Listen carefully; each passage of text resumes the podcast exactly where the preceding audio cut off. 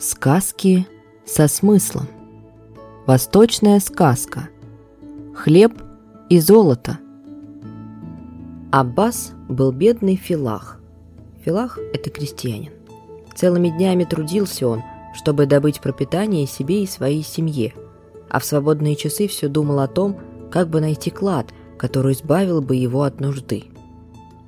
Однажды, в очень жаркий день Аббас, как обычно, работал в поле – Почувствовав сильную усталость, он сел под дерево и принялся мечтать. «Ох, если бы Аллах дал мне волшебную силу, чтобы я мог превращать все, чего не коснусь рукой, в золото. Вот тогда бы я избавился от тяжкого труда и жил бы в полном довольстве». И вдруг он услышал голос. «О, Аббас! Сейчас ты получишь то, чего тебе так хочется!» Положи свою руку на какой-нибудь предмет, и он тотчас превратится в чистое золото.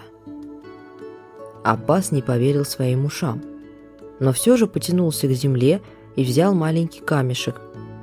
Едва он коснулся его, камешек тут же превратился в чистое золото. Потом Аббас дотронулся до другого камня, и тот тоже стал золотым. Аббас очень обрадовался и подумал, Сейчас я отправлюсь в город и превращу пыль и камни в золото.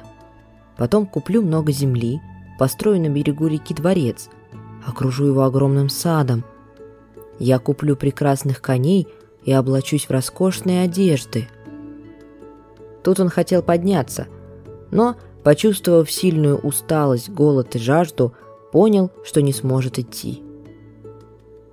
Съем-ка я то, что принес с собой утром из дому –— решил он и протянул руку к завтраку, который лежал в маленьком мешочке возле дерева. Аббас взял лепешку, но, положив ее в рот, почувствовал металл, и хлеб превратился в золото. В мешочке оставалась еще луковица. Аббас поспешно схватил ее. Каково же было его смятение, когда и луковица стала золотым слитком, который он не мог съесть. Аббас страшно перепугался. Как он будет теперь пить и есть? Как будет жить в этом мире золотых слитков?